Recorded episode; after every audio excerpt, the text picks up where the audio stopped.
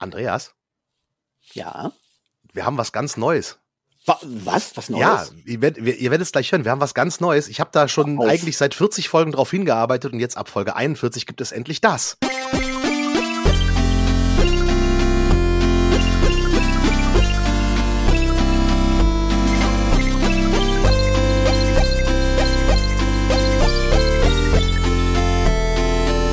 Ja, das Altbierlied, eine wunderschöne Düsseldorfer Volksweise. Ich habe schon immer den Traum gehabt, das in einer 8-Bit-Version als Intro zu haben. Der wunderbar grandiose Kollege Matthias Steinwachs hier aus Düsseldorf, Gamechecker beim SWR und auch früher mal bei 1 Live Spielemann gewesen und äh, seit ungefähr 30.000 Jahren äh, in der Gaming-Industrie auch äh, unterwegs, macht Soundtracks und so weiter. Er hat mir das, hat uns das Ding geschrieben. Ich bin da total sprachlos und happy drüber, dass wir endlich ein Intro haben. Das Altbierlied und damit herzlich willkommen.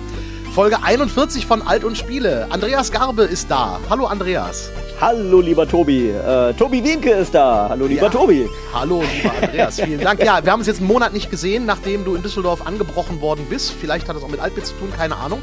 Ähm, nachdem wir im Zack waren, äh, äh, äh, hatten wir ein bisschen Pause und Urlaube und Herbsturlaube und so. Und jetzt sitzen und wir wieder Krankheit. zu Hause.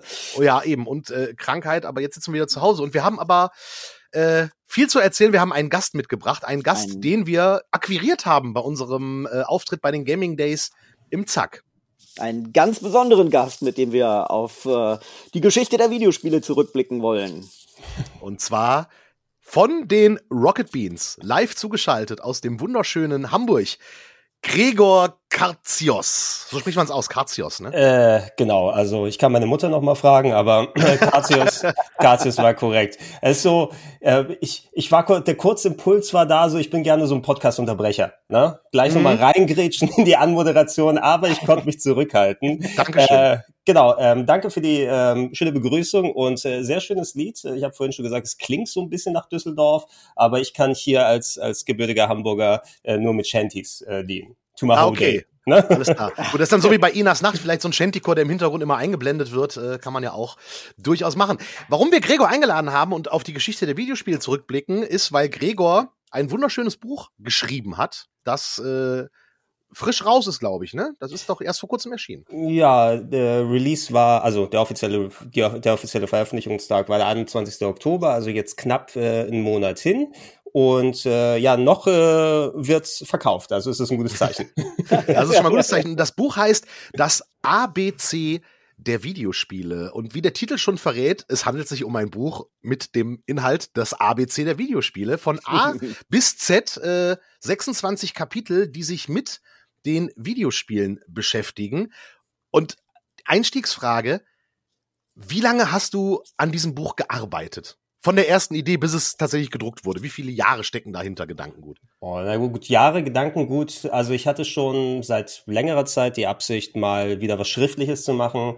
Also ich bin hauptsächlich aktuell eher als äh, Moderator und Redakteur unterwegs, bei Rocket Beans TV zum Beispiel. Verantworte da viele verschiedene Sendungen, unter anderem ähm, das Nerdquiz äh, wird von mir gehostet, ähm, solche Formate wie Speedrandale über Speedruns oder auch den äh, Retro Club, äh, was eine wöchentliche Show ist, wo ich dann ja ähm, meiner Liebe den über die Retro Games da äh, mit den Retro Games mich dann mal beschäftigen kann, kreuz und quer über alle Genres verteilt. Und ich hatte in der Funktion, weil ich mich auch gerne mit der Geschichte der Videospiele dann selbst beschäftige und tatsächlich auch ähm, viel Bücher, die ja seit Jahren äh, mittlerweile auch wieder so ein bisschen im Trend sind. Man findet ja gerade in allen möglichen Video- und Computerspielen-Nischen dann das große Buch der Grafik-Adventures. Oder ähm, zuletzt äh, kommen ja auch sehr, sehr tolle Sachen von äh, Kollege Winnie Forst Forster zum Beispiel raus, diese sehr ausführlichen äh, mhm. Bücher für, über verschiedene Konsolen. Und ich hatte irgendwie so im Hinterkopf immer, hey, jetzt hast du schon lange nicht mehr geschrieben, als jemand, der früher noch äh, ab und zu mal für Zeitschriften dann Artikel verfasst hat äh, oder fürs Internet seine Artikel getippt hat, aber heute ist ja alles nur noch Podcast und Videos.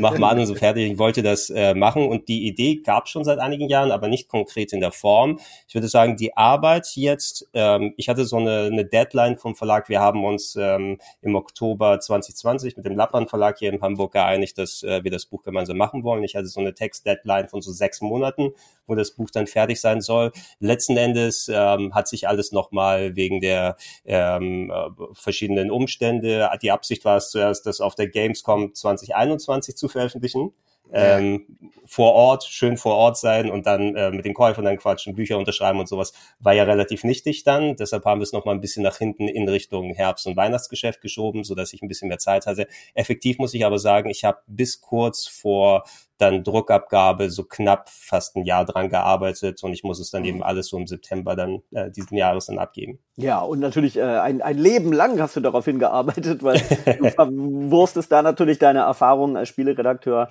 äh, weit über das Jahr hinaus. Ne? Äh, genau, natürlich, klar. Also mhm. wenn ähm, ich dann nicht die ganzen Sachen sozusagen mit der Muttermilch aufgezogen äh, hätte. Also ich bin ja, ich bin Jahrgang 78, das heißt, äh, ich bin schon ein bisschen länger unterwegs, was jetzt die Video- und Computerspiele angeht. Und ich hatte äh, das Glück und den Vorteil, kann man mal sagen, wenn wir eh schon in die Schiene dann reingeraten sind, dass ich einen sehr technikaffinen Onkel hatte, der bereits sehr früh mit einem Atari 2600 dann ähm, unterwegs gewesen ist. Und ich kann mich dann in frühe, also sind so früheste Erinnerungen irgendwie wie, wie Pac-Man über dem Bildschirm flimmert. Anfang mhm. der 80er und so weiter. Und von da an ähm, nicht wieder runtergekommen von dem Zug. Ähm, und äh, letzten Endes, was ich jetzt hier, können wir gerne auch gleich im Detail nochmal drüber sprechen, ähm, wie ich das hier im Buch umgesetzt habe. Ich wollte auf jeden Fall, ähm, deshalb ist es auch dieses ABC der Videospiele geworden, Form finden, wo ich nicht fixiert bin auf ein Thema, ähm, mhm. wo ich dann nicht sage, also ich könnte auch die Geschichte der Computerrollenspiele beispielsweise machen und dann hast du was sehr Spezifisches. Aber dann versteift man sich auf ein bestimmtes Thema und es geht so ein bisschen das verloren, diese ganze, diesen ganzen bunten Farbtupfer, die die Videospiel- und Computerspielgeschichte ausmachen. Und äh, das mit diesem ABC-Rahmen zu machen, gab mir die Möglichkeit, A, kreuz und quer in der Geschichte der Video- und Computerspiele dann unterwegs zu sein, aber auch so eine Art Leitfaden zu haben, wo ich sagen kann, da kann ich mich so dranhangeln. Ey, es passt ja natürlich, wenn A wie Atari der Anfang ist. Oh ja. ja dann, da, da kann man natürlich sagen, okay, einen besseren Einstieg gibt's eigentlich nicht. Ja, weil das ist ja auch meine, meine chronologische Erfahrung. Bei mir äh, war es mein Vater, der einen Atari 2600 hat. Ich bin Jahrgang 80, also etwas jünger als du. Äh, und bei mir war es dann mein Onkel, der tatsächlich bei Atari arbeitete. Mhm. Weswegen, äh, weswegen ich dann. war das. ja, das war mega gut. Weswegen ich halt das Glück hatte, äh, dass ich halt auch ähm, einen Lynx besaß. Den mhm. hatte ja kaum jemand mhm. damals irgendwie. Den hatten wir nur innerhalb der Familie. Also ich hatte einen, mein Cousin hatte einen. Ähm, ich habe meinen auch noch, der ist allerdings kaputt. Da muss ich mal gucken, ob ich den irgendwie mal wieder zusammenlöte. Da ist, glaube ich, irgendwas kaputt gegangen. Aber Atari war auch mein Einstieg. Und The Pac-Man. Gut, dass du den Pac-Man erwähnst, weil alle sagen so, mhm. boah, dieses Pac-Man auf dem Atari ist total schlecht. Ich fand das damals mega, weil ich das Pac-Man auf der äh, Arcade halt nicht wirklich kannte. Und Pac-Man auf dem Atari, mein Gott, das Geräusch war ein bisschen komisch, aber war halt schon irgendwie okay, fand ich. Wobei mein Lieblingsspiel auf dem Atari war, waren zwei, Superman und Ghostbusters. Oh. Ja, Superman habe ich damals weniger gespielt. Ähm, lustig, dieses, also das war so vorherrschend, gerade das Atari und ähm, auch äh, Pac-Man. Ich kann heute meiner Mama beispielsweise immer noch hier so, so das Pac-Man vom Atari zeigen bei einem Video bei YouTube. Ja, das kenne ich, Pac-Man. Mhm. Kann sie mhm. dann heute noch sagen. Und äh, bei mir war es kreuz und quer gemischt. Ich habe, wenn ich mich zurückerinnere, solche Sachen, Bobby Get Time. Ich weiß nicht, ob jemand das noch kennt. Das kenne ich gar nicht. Da gab da gab's auch, da gab's diese Quelle-Katalogspiele, wenn du dich erinnern ja, kannst. Ne? Also kann nicht, nur, erinnern. nicht nur die offiziellen von Atari mit der Silberverpackung später, also solche Klassiker wie Jungle Hunt oder Pole Position oder was auch immer du da gekriegt hast. Aber beim Quelle-Katalog, äh, die wir natürlich dann auch hatten, hast du dann, ähm, ich, wie ich im Nachhinein erfahren habe, waren das einfach dann, ähm, Quelle hat anscheinend rückimportiert aus Asien, dann, ähm, dann äh, Kopien von Spielen und die selber umbenannt. Also wie auch immer das da gemauschelt war, auf jeden mhm. Fall sind sie günstig an Spielekassetten gekommen, haben den eigenen Namen gegeben wie Jungle Boy oder Bobby Get Time und ähm, sowas ähm, war dann auch sehr viel in der Spiele, sondern das, bei dem Game war es einfach so ein kleiner Junge, der von links nach rechts läuft und am Ende musste in seinem Haus ankommen. Äh, oder ein ganz großer Klassiker, mein vielleicht Lieblingsspiel auf dem Atari, Solaris, wenn das äh, mhm. äh, noch jemand mhm. kennt. Das war so ein richtiger Space-Shooter, wo du, wenn du den heute anguckst, kaum glauben kannst, dass es technisch auf dem Atari läuft, weil das so flüssige 3D-Grafik ja. hat. Ja, ähm, an, an das kann ich mich auch erinnern. Und mhm. ähm, äh, äh, Shopper Command von Activision war auch eines meiner äh, Lieblingsspiele. Du fliegst einen Hubschrauber mhm. und musst halt Flugzeuge abballern und gleichzeitig kannst du auch Bomben abwerfen und einen Panzer zerstören. Also äh, anders als River Raid wurde das nicht indiziert. Ja. River, River Raid ist auch in meiner Sammlung übrigens. Ähm, bin ich auch sehr froh darüber, dass ich das besitze. Und ähm, nee, Atari war eine, war eine, war tatsächlich der Einstieg und ich wollte aber vorhin auf. Ich habe den Faden verloren, Andreas. Mach was. Ja, ja, ich habe ich hab einen Faden, ich habe einen anderen Faden. Mhm. Und zwar für alle Leute, die nicht wie wir in den 70ern geboren sind, ähm, dachte ich, ist vielleicht erwähnenswert, wir, wir denken bei Konsolen äh, inzwischen immer an dieses Modell, dass der Konsolenhersteller ähm, so der Gatekeeper ist und da den Daumen drauf hat. Das war bei dem äh, Atari 2600 äh, eben nicht der Fall. Jeder konnte quasi für diese Konsole entwickeln, ohne dass Atari da hätte mitreden können, müssen, wollen. Ähm, äh, deswegen gibt es dafür auch so einige unsägliche einige Spiele teilweise. Das nur sozusagen als, als Unterschied mal erwähnt. Na, das kam dann erst, äh, erst später, dass die, die Konsolenhersteller da richtig so zu, zu Gatekeepern wurden und man sich inzwischen bei Nintendo bewerben muss, wenn man ein Switch-Spiel rausbringen will oder bei Sony bewerben muss, ähm, das war noch eine andere Zeit damals mit dem 2600. Ne? Ja, und, und es war Fluch und Segen. Ne? Also, weil ja. einerseits hieß es natürlich, jeder konnte programmieren, jeder konnte Spiele rausbringen, aber wie du halt sagst, auch viel Schrott. Und was ich, jetzt weiß ich wieder, was ich sagen wollte. Du hast den Quellekatalog äh, mehrfach erwähnt, Gregor. Kurz für die jüngeren äh, Hörer unter euch. Stellt euch vor, ihr druckt Amazon auf Papier in ein großes, dickes Buch. Und das war quasi Quelle. Gab auch noch Otto und Neckermann. Ähm, und da hat man dann quasi einen Katalog durchgeblättert und konnte dann Sachen bestellen. Übrigens waren die Kataloge auch sehr schön. Äh, ich hatte neulich die Doku gesehen, völlig anderes Thema. Egal, die Doku gesehen, Schwarze Adler über äh, äh, farbige Nationalspieler und Spielerinnen. Und da erzählt Gerald Asamoah, der alte Schalker, dass er damals in, in, in, in Nigeria äh, äh dachte, äh, in Ghana dachte, ähm, oh, Deutschland ist wieder, wieder, wieder Quellekatalog. So sieht Deutschland aus irgendwie. Und ich glaube, der Quellekatalog ist auch sehr Deutschland. Aber ja. wir kommen zurück ähm, zur Geschichte des Gamings und äh, äh, zu Atari, was das erste Kapitel in deinem Buch ist, ähm, was natürlich Sinn macht. Es ist natürlich ein bisschen schade, was dann mit Atari passiert ist. Durch E.T., den, den Videogame-Crash, aber auch durch Marketingentscheidungen, die ähm, ja monetarisieren wollten. Ja, ja, es ist natürlich irgendwo, also wenn es so einen riesigen kometenhaften Aufstieg gegeben hat, ihr habt ja auch schon dann erwähnt, die ganze Sache mit, dass viele Leute dann oder viele Entwickler dann einfach so produzieren konnten und der Markt geflutet wurde mit, ähm, was gab ich glaube, es gab eine Hundefutterfirma, die ein eigenes Atari-Spiel rausgebracht hat und so weiter. Das war so rappelvoll und wenn das Regal dann voll mit solchen Spielen ist, finden es vielleicht nicht die guten und wichtigen Sachen selbst. Ähm, so ein paar Geschichten, die ich dann auch im Buch nochmal erwähnt habe, wobei man eben sagen muss, es ist immer noch so ein, es ist ein man kann sagen, Taschenbuchformat eher. Die Geschichte von Atari könnte wahrscheinlich ein eigenes Buch ergeben und hat auch ähm, in der Form ergeben. Und da können wir gerne auch nochmal gleich drauf eingehen, was so der so ein bisschen ein Prozess gewesen ist, wie man diese Geschichten abbildet, wie viel da reinkommt, ähm, wo ich dann sage, okay, kann ich dann irgendwo den Stift ansetzen und sagen, ist das im Sinne, wie viele Infos sind spannend und interessant, wo kann ich nochmal was runter reduzieren ähm, und ähm, vor allem auch, ähm, für mich war es auch nochmal wichtig in der Recherche, es gibt ja so viele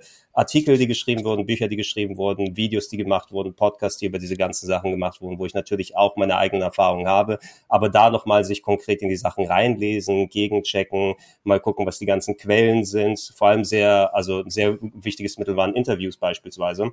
Mhm. Ähm, mhm. wo du auch nochmal sagen kannst, okay, was hat diese Person eigentlich konkret gesagt und gibt es ein anderes Interview, was dem widerspricht und so weiter, weil ja natürlich die Geschichte dann auch dann äh, nie so fest ist, sondern man gucken muss, wo sind Sachen, wo sind Behauptungen, die aufgestellt werden und ähm, dieses Ganze nachzuverfolgen, das war einer der Artikel, an denen ich auf jeden Fall am längsten gesessen habe, um auch einmal konkret zu sehen, dieser viel zitierte Videospiel-Crash beispielsweise äh, Anfang der 80er, wo dann der Markt mit solchen ähm, Videospielen überflutet wurde, dass die Videospielhändler gesagt haben, ey, jetzt ist alles so rappelvoll, keiner kauft die Dinger mehr, hier kauft die für Centbeträge. Aber dass es zum Beispiel eine Sache ist, die eigentlich hauptsächlich die USA betroffen hat, ist dann nicht so präsent, ne, weil das äh, auch als ähm, Land, wo dann Atari hauptsächlich tätig war, auch am enormsten gewesen ist. Aber natürlich, dann schaust du, okay, was waren die Ausläufer? Hey, hier in Europa war es eh ein bisschen anders, weil wir so ein bisschen computerfixierter gewesen sind. Commodore 64, VIX 20 und so weiter hatten ja auch nochmal ganz andere Geschichten, die da passiert sind. Und äh, ich vermisse schon ein bisschen das klassische Atari, weil mittlerweile so große alte Firmen, die sind ja, das sind ja nur noch Namen, die gekauft werden von irgendwelchen ja. Konglomeraten und dann werden sie schön draufgeklebt. Ich bin ein bisschen interessiert, da gibt's ja jetzt, ist das schon draußen, dieses Atari VCS, diese Neuauflage? Ja, ja. Andreas ja, hat's, glaube ich, schon, ne? Ja, hast du schon? Ja, ja. Das ist seit einem Jahr, glaube ich, schon draußen. Ähm, Atari hat ja gerade als Marke jetzt 50 Jahre gefeiert ähm, und das haben eben die aktuellen Lizenz- und Markeninhaber, äh, die dieses VCS rausgebracht gebracht haben, die haben das natürlich auch groß gefeiert. Das VCS, ich bin da so ein bisschen gespaltener Meinung. Ähm, äh, erstmal eben natürlich ganz wichtig zu erwähnen, äh, die aktuelle Firma Atari hat mit der Ursprungsfirma so gar nichts mehr zu tun. Das sind einfach Markenrechte, die, die ähm, da jetzt verkloppt wurden. Und äh, sie haben sich sehr viel Mühe gegeben, ähm, äh, den VCS eben zu so einem Retro-Ding zu machen. Also sie haben diesen klassischen Atari Joystick, den haben sie so ein bisschen aktualisiert ähm, äh, und, und das ist natürlich auch mutig, jetzt so ein Gerät rauszubringen mit Joystick. Du kriegst auch einen normalen Controller dazu, wenn du den magst, aber eben äh, der, der, der Joystick ist ganz schön, der kann, die kann man in sich drehen, um eben so ein bisschen so diese, diese ähm, äh, diese Vectrex oder Intellivision ähm, äh, Steuerung eben auch zu nutzen. Ja, es ist aber natürlich nicht so super verarbeitet wie jetzt die großen Konsolen der, der großen drei. Ähm, äh, es ist so ein bisschen wie die Intellivision Amico, finde ich. Ne? Also so ein Konzept, was man, was so irgendwie zwischen Retro und familientauglich hängt und aber äh, ja vermutlich eben so ein, so ein äh, keine so ein Liebhaberding sein wird. Ja. Ja, also klingt für mich auf jeden Fall, also ich würde es mir einfach das Interesse halber sehr angucken. Ich muss sagen, also äh, korrigiere mich gern, ähm, Andreas, ähm, beim VCS, da hast du nicht nur Atari 2600 Spiele jetzt drauf, sondern da sind auch andere Spiele lauffähig, ne, oder? Ja, Entschuldigung, genau. Äh, es ist keine reine Retro-Konsole wie jetzt der äh, NES Mini oder oder die PlayStation äh, äh, neu aufgelegt, ähm, äh, sondern äh, genau, es sind neue Spiele. Ähm, ähm, also ähnlich auch wie beim Intellivision äh, Amico ähm, ist es eine neue Konsole mit, mit relativ leistungsfähig ähm, und mit neuen, weitgehend neuen Spielen, natürlich auch mit Retro-Spielen, aber eben nicht nur. Genau, kostet auch ganz schön was. Ähm, ich weiß gar nicht, was ich für meine bezahlt habe. Ich habe mir eben so, so, eine, so eine Limited äh, Founders Edition ähm, geholt. Paar hundert ähm, Euro, ne? So zwei, dreihundert, glaube ich. Das ist es. Die sind sackteuer. Also im Grunde genommen kriegst du dafür für beide Konsolen, ob du jetzt die Amico holst oder die VCS, im Grunde genommen kannst du davon schon eine Switch kaufen. Und ja. also ich äh, sehe es gerade im Atari Shop hier, also in dem Shop für dieses Atari äh, äh VCS. Äh, ja. 399 Dollar 99. ähm, dazu kommt halt noch, wenn du es nach Deutschland schiffen lässt, äh, wird hier angezeigt äh, äh ungefähr 75 Euro an Steuern. Ähm, mhm. Plus, du kannst, wenn du es hier in den Store legst, du kannst dir die, die, die äh, Versandkosten nicht brechen lassen, weil du Deutschland als Land gar nicht auswählst. Natürlich. ne? Also von daher ist das ein Ding irgendwie, ich habe da auch drüber nachgedacht, aber ich dachte mir, ab, ich bin froh, dass das Atari VCS 2600 lange auf dem Dachboden meiner Eltern überlebt hat und jetzt bei mir zu Hause ist und ähm, ich es auch geschafft habe, wir haben noch einen Fernseher, auf dem es noch geht. Also auf, ein Flachbildfernseher, wo es noch funktioniert. Auf meinem äh, neuesten Flachbildfernseher geht es schon nicht mehr, weil der gar keinen Empfänger mehr hat für diese klassischen Kanäle. ähm, da musste dann irgendwie so ein bisschen tricksen. Ähm, am besten holt man sich auch einen alten Fernseher dazu. Aber es funktioniert noch und äh, allerdings habe ich gemerkt, dass äh, zwei, drei Spiele nicht mehr gehen, komischerweise nach der oh. langen Zeit. Aber zwei, drei von ungefähr 20 finde ich auch eine gute Quote. Du, du musst rein, nee, du musst nur reinpusten, Tobi. Das habe ich probiert und bei dem einen Spiel hat es alles nicht geklappt irgendwie. Das Spiel hieß Keystone Cappers äh, von Activision. Du spielst einen Polizisten, rennst durch mhm. ein Kaufhaus und musst einen, einen, Räuber einfangen. Und auf dem Weg, diesen Räuber einzufangen, da gibt's halt Aufzüge und Rolltreppen. Und du musst da dann so Fl Flugzeugen ausweichen, so Spielzeugflugzeugen und Bällen und so weiter. Und das Ziel ist halt, den Räuber zu kriegen, bevor der über alle drei Etagen auf dem Dach geflohen ist. Ja, soll, soll ich dir da den Namen der Quelle-Version nennen? Die ist oh, nämlich ja, anders. Weil ich kenne das Spiel unter dem Namen Wachroboter jagt Yuppie. Wachroboter jagt Yuppie. Naja, der Typ sieht aber nicht. Äh, naja, es ist interessant, es war kein Yuppie aus den 80ern, also kein, kein äh, junger Börsenmensch, sondern ähm, Yuppie sah auch auf der Verpackung aus wie so ein typischer Verbrecher mit äh, schön dem Säckel über der, über der Schulter mit seinen geklauten Sachen. Und es war J-U-P-Y. Also vielleicht ist das Yuppie der Verbrecher, der ah, gejagt okay. wird. Ja. Vielleicht, so ein, vielleicht in irgendeinem deutschen Dialekt ist Yuppie so ein, sowas wie, wie Ede. Das, das kann, ja. Ede, der, Ede der Ganovenstreck ist, glaube ich, auch, hieß auch so ein Spiel dann. Ja, genau, richtig. Oder äh, es gibt da doch bei euch in Hamburg diese wunderbare Serie Großstadtrevier, wo es mhm. im Truckstop liegt, heißt, äh, äh, wenn der Schutzmann ums Eck kommt, nimmt der Ede-Reis aus, weil der Ede den Schutzmann nicht mag. So, das, das, singen, das singen wir jetzt aber nicht. Nein. Nee, das, singen, das, singen, das singen wir jetzt aber nicht, aber äh, Großstadtrevier auch äh, hervorragend, ja. ähm, du bist in Hamburg geboren, äh, ja. äh, Gregor, ähm, und äh, ähm, ja, wohnst auch immer noch da. Bist also, warum soll man noch aus Hamburg weg? Kann ich nachvollziehen?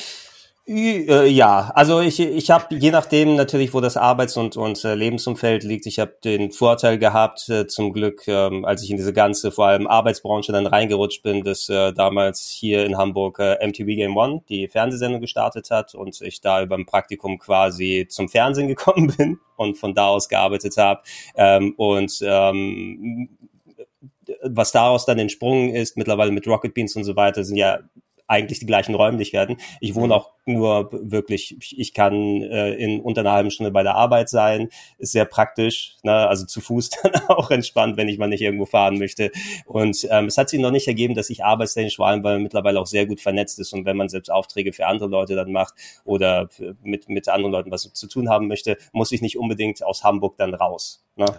War, war das denn immer dein Ding so? Oder als du dann überlegt hast, was werde ich, will ich mal werden, wenn ich groß bin, dass du irgendwas mit Videospielen irgendwie machen wolltest? Weil du ja so früh auch schon damit sozialisiert wurdest? Oder war das, wie kamst du dazu? Also es war nicht direkt der Traum, aber natürlich äh, war mir, ich weiß heute noch nicht richtig, was ich werden möchte von der Arbeit her aus. Ja, das ist so das typische. So, ich ich habe damals am, am Gymnasium hier äh, die ganzen Leute sehr geneidet, die dann schon irgendwie in der Oberstufe wussten, okay, genau so sieht's aus. Das ist hier mein zwölfjahresplan. Da gehe ich erstmal in die Uni, dann kriege ich den Job und dann wird die Familie begonnen und so weiter und so fort und nicht da, ja, ich, ich äh, gehe nach Hause und zock nochmal Amiga oder so, ne? Mhm. weißt du Bescheid, äh, entscheide ich dann später. Äh, ja. Ich habe äh, tatsächlich so gedacht, okay, vielleicht muss ich mich erstmal so ein bisschen ausprobieren und schauen, was da äh, am sinnigsten ist. Habe versucht, versucht Informatik zu studieren, nennen wir es mal so, ähm, wo ich dann gemerkt habe, oh, das ist zwar ein interessanter Beruf, vor allem wenn man mit Computern dann auch einigermaßen zu tun hat, aber A, ist es natürlich auch etwas, wo du dann wirklich voll drin aufgehen musst, wenn du vernünftig programmieren willst, da solltest du auch wirklich eine riesige Leidenschaft dafür haben. Und ich fand, dass das ähm, sehr, ähm, ja, du, du hast äh, sehr einschränkend war, weil du weniger mit Menschen zu tun hast da direkt. Ne? Natürlich mhm. kollaborative Arbeit und so ist alles schön und gut, aber ich wollte eher was äh, mit Menschen zu tun haben und nicht so vereinzelt am Computer sitzen und so weiter. Ich habe tatsächlich viele Jahre Kinder- und Jugendarbeit gemacht zwischendurch. Ah, okay. Ähm, habe bei einem Haus der Jugend hier verschiedene Jobs gemacht in Hamburg, Jugendgruppenleiter und solche Geschichten dann äh, zwischendurch gemacht und mir dann parallel überlegt, äh, oh, was kannst du machen? Habe meinen Eltern ausgeholfen, natürlich als äh, hier äh, gebürtiger Grieche an sich, der in Hamburg geboren ist. Äh, Eltern hatten natürlich ein Restaurant, wo ich ausgeholfen habe und so. Klischee. Ähm, typisch Klischee, ne? Aber natürlich habe ich dann äh, zwischendurch immer hier und da gearbeitet und geschaut, okay, was möchte ich denn da machen? Ähm, hab aber an der Uni so ein bisschen die Leidenschaft fürs Schreiben dann entdeckt, in spezielle, mhm. in speziellen so Videogame-Berichterstattung, weil ich bin so jemand, ich hatte ähm, kistenweise die ganzen Zeitschriften damals hier. Ne? Also damals, als die die Happy Computer und insbesondere die Powerplay dann äh, losgegangen ist, als als so Offshoot, als richtiges Magazin danach. Es war quasi so, ich war hin und weg, dass da alles da drin stand von Video- und Computerspielen, die mhm. ich A nicht kannte und B mir nicht leisten konnte was weiß ich, glaube, was habe ich in den 80ern an Taschengeld bekommen? Zwei Mark die Woche oder sowas. Da kannst du nicht so viel Video- und Computerspiele kaufen. Nicht mal Leerdisketten kannst du kaufen. Stimmt. wenn's, Reicht, wenn's darum reicht geht. doch noch nicht mal für ein lustiges Taschenbuch. Die haben nämlich fünf Mark gekostet, glaube ich. Fünf Mark und später sechs ja. Mark 50. Ja, ja, also wenn die nicht gerade von den Großeltern oder den Eltern gesponsert wurden oder ähm, wenn ich mir ab und zu mal dann sowas wie ein Commodore 64 gab es tatsächlich mal zum Geburtstag dann das eine Jahr, aber dann war es das auch. Ne? Und, und äh, so der Gedanke war so ein bisschen immer, weil ich hatte wirklich immer dann mit den Zeitschriften gelesen und oh, was ist denn das? Neo Geo, was? Ein Spielautomat für daheim? Was ist denn eine PC Engine? Was ist denn das alles? Oh, alles so in mich aufgesogen und alles dann gelesen und so ein bisschen so der kleine Wunsch, okay, ich hätte schon gerne Bock mal in so eine Redaktion dann zu arbeiten. Aber in Hamburg gab es nicht viele Möglichkeiten. Und wenn, dann müsstest du irgendwo nach Münster gehen oder noch weiter in den Süden, wo dann die ähm, großen Zeitschriften dann beheimatet gewesen sind. Und als jemand ohne Geld kann man es nicht wirklich dann hier groß anstellen. An der Uni habe ich entdeckt, hey, es gibt dieses Internet man kann sowas wie Webseiten machen und ich habe tatsächlich so eine eigene so Hobby-Webseite aufgemacht, wo ich über äh, Rollenspiele geschrieben habe. Also Aha. insbesondere Konsolenrollenspiele, dann ähm, äh, RPG Heaven habe ich es genannt, äh, aus Jux und Dollerei, äh, hier äh, Rollenspiele Himmel, whatever. Ähm, mhm. Habe danach gemerkt, es gibt schon eine Seite rpgheaven.de, so ein Rollenspielportal, das da ähm, sehr viel gemacht hat ähm, dazu. Aber na gut, dann habe ich eben rpgheaven.de.vu, was auch man nennen kann und tatsächlich viele Gleichgesinnte auch im Internet dann gefunden, weil das so die Frühphase 97, 98, wo ich an der Uni war, ähm, so ähm, paar Enthusiasten drumherum geschart, ein eigenes Forum aufgemacht, wo ich dann über Rollenspiele mit anderen Leuten geredet habe. Insbesondere das, das Maniac-Forum von der Maniac-Zeitschrift, das mhm. ist ja auch schon seit auch 25 plus Jahren, hält sich ja immer noch, gab es ja auch das PCX-Forum von der PCX-Zeitschrift, die auch nicht mehr existiert, wo du dann auch Gleichgesinnte hattest, wo, wenn du e-, ellenlang Texte schreiben kannst und dich austauschen kannst. Ähm, und so ein bisschen war so der Hintergedanke, ich habe das hobbymäßig gemacht, in meiner Freizeit zwischendurch immer mal wieder Rollenspieltests geschrieben, die ich online gestellt habe. Natürlich für ein limitiertes Publikum, aber man kannte seine ja. Pappenheimer und hat sich untereinander ausgetauscht. Ähm, und dann kam tatsächlich irgendwann mal die Chance 2006, wo nach äh, Leuten für MTV Game One gesucht wurde in Hamburg. Okay und äh, war tatsächlich dann auch äh, interessanterweise von Leuten, die ich übers Manic-Forum vom Schreiben her kannte.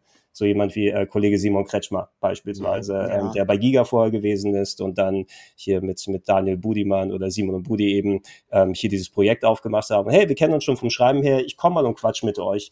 Und äh, von da an ist losgegangen, Praktikum, ähm, Redakteur, Redaktionsleiter und so weiter und so fort. Und ja, jetzt bin ich hier. Ja, cool. Ähm, das ist natürlich ja, reiche äh, Geschichte, die du hast. Ja, und direkt, direkt zu dieser Geschichte ein, zwei Fragen. Und zwar, ja. ähm, klar, äh, Klischee, äh, äh, Grie, äh, Eltern aus Griechenland, man hat ein Restaurant, lass mich raten, Akropolis oder äh, wie hieß das Restaurant? Nein, das äh, ein Akropolis war es nicht, wobei du kannst wahrscheinlich ähm, das bei, bei Google eintippen und kriegst alle zwei Kilometer ein Restaurant Akropolis oder so. Richtig. Mykonos, ja. Kreta gibt's alles, glaube ich. Nein, nein, das, das Restaurant hieß äh, äh, M Papas, EMM. Punkt, Emanuel Papas, das ist tatsächlich das Dorf, wo unsere Familie in Griechenland herkommt. Ah, cool, okay. Ja, ja. gut, aber nur, nur fürs Klischee. Und dann hast du Kinder- und Jugendarbeit gemacht. Hast du denn da deine, deine Gaming-Liebe irgendwie auch unterbringen können? Ähm, kurzer Exkurs, ein Bekannter von mir, der, der war auch, äh, der war, äh, ich glaube, Sozialarbeiter, Erzieher. Ich weiß nicht mehr genau, was, was er für einen Abschluss hat. Jedenfalls hat er aber auch tatsächlich Gaming-Tage mit den, mit den Jugendlichen im Jugendzentrum gemacht, äh, mit der PlayStation 3, glaube ich, oder PlayStation 2 und so Geschichten. Konntest du das damals auch schon, oder war es in den 90ern eher schwierig? Ja, nee, das war tatsächlich um die Jahrtausendwende. Okay. Und ich bin jetzt nicht, also ich habe jetzt nicht ein Studium als Kind für Kinder- und Jugendarbeit gemacht, aber quasi, ich war da Honorarkraft für viele, viele Jahre und habe mich tatsächlich um den Computerbereich gekümmert. Da wurde es nämlich hier in dem Haus der Jugend in, in Hamburg in einem der Stadtteile so, oh, jetzt haben wir auch Internet gibt's hier oh, Jugendlichen. Und äh, da haben ein paar Schulkameraden von mir quasi sich hauptsächlich drum gekümmert, um das auf die Beine zu stellen. Gesagt, hey, komm mal vorbei, schau es dir mal an und äh, bin da auch, oh, dann, ja, äh, hier, abgehangen und äh, oh, kannst du mal übernehmen, okay, dann passe ich mal drauf auf und so weiter. Mit den ganzen Leuten da ganz gut verstanden und daraus hat sich dann ergeben, dass ich tatsächlich dann auch da eine, eine Ausbildung zum Jugendgruppenleiter gemacht habe ähm, und also entsprechend mit äh, Kursen, die ich dann gemacht habe und da tatsächlich dann auch äh, zum Beispiel Kids betreut habe oder Fußballgruppen mhm. und andere Geschichten, aber hauptsächlich war es so ein bisschen, ich war dann der, der für die Computer zuständig gewesen ist, wo dann Kids kommen konnten und äh, ich möchte mal eine Stunde Internet haben, Gregor, wie viel kostet denn mhm. das? Mhm. Ähm, und äh, ab und zu auch mal dann äh, LAN-Partys sozusagen gemacht habe, wo ganzes Wochenende mit den Kindern und Jugendlichen, die natürlich dann ähm, hier so alt gewesen sind, dass sie auch solche Übernachtungen machen können. Die ganz kleinen waren natürlich nicht mit dabei, aber dann im Netzwerk ähm, dann gemeinsam StarCraft und andere Geschichten gespielt. Ne? Und ähm, da, also es war immer natürlich Video- und Computerspiele verknüpft, wobei das, also ich, ich fand es auf jeden Fall, auch wenn es jetzt äh, nicht so ist, dass das gleich so die steile Karriere ist und man wird der Star-Programmierer und hat dann gleich äh, das dicke Auto vor der Haustür, vor der Villa und alles drum und dran. Aber es äh, war sehr spaßig und hat mir auch echt viel gegeben, sozusagen, vor allem, weil da auch die sozialen Kontakte dann da gewesen sind. Ja, also da hast du natürlich massiv Erfahrung äh, als Gamer, als, als äh, Videospielexperte. An wen richtet sich denn dein Buch konkret? Richtet sich das auch an so alte, erfahrene Säcke wie wir? Ähm, äh, werden wir da unseren Spaß haben? Oder ist das doch eher was für jüngere Generationen, die äh, zum Beispiel Atari als äh, Ära damals nicht miterlebt haben? Mhm.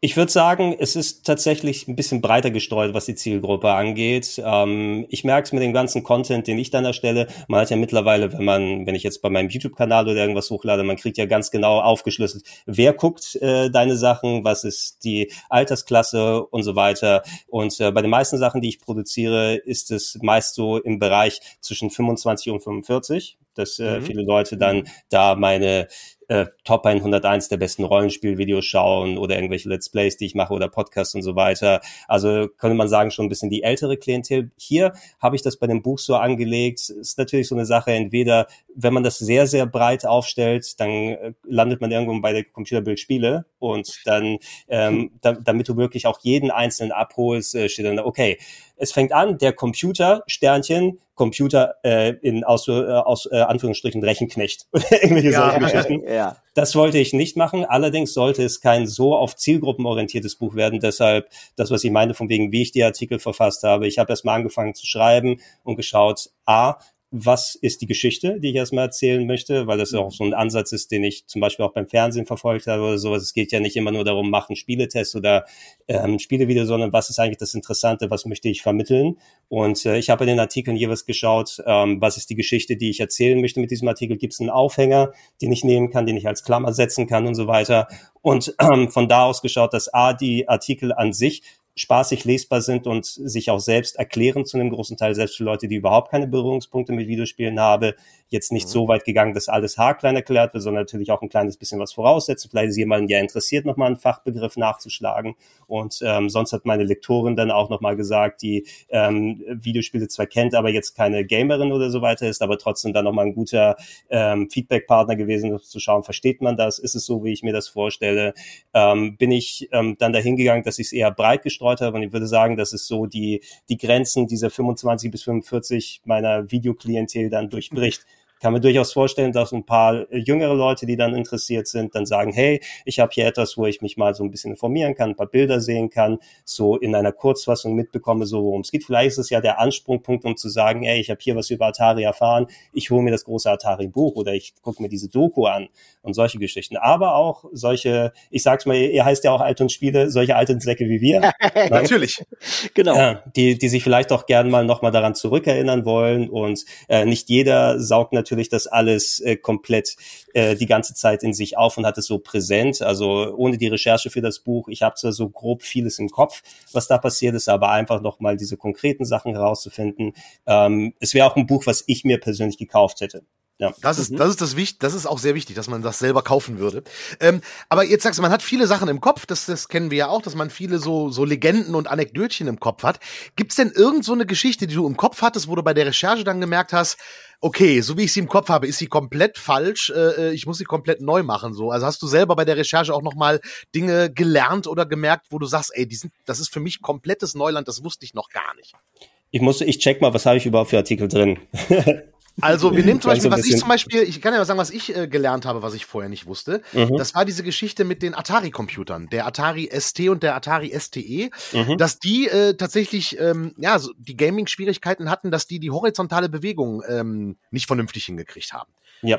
Ne? Und was das äh, daraus schlussfolgerte ich auch, okay, ich kenne genau einen Menschen, der einen Atari STE besaß und es gab da nicht so viele Spiele für hier in Deutschland, ähm, dass das wahrscheinlich mit ein Ding war. Horizontale Bewegung war ja in den äh, 80ern, schräglich 90ern das, was du haben musstest, weil Jump'n'Run war ja das Genre der äh, äh, Dekade, sage ich mal, ähm, liegt, das habe ich dann selber so geschlussfolgert. Aber mhm. das war zum Beispiel was, was ich nicht wusste, dass das äh, äh, da die Schwierigkeit von Atari war und halt diese ganze Verquickung der Amiga-Chef, der dann zum Atari-Chef wurde und von Amiga wegen Industriespionage verklagt wurde, während der alte Atari-Chef aber dann zu äh, Commodore wechselte. Ja. Da gab es ja irgendwie so einen Ringtausch sozusagen. Ja.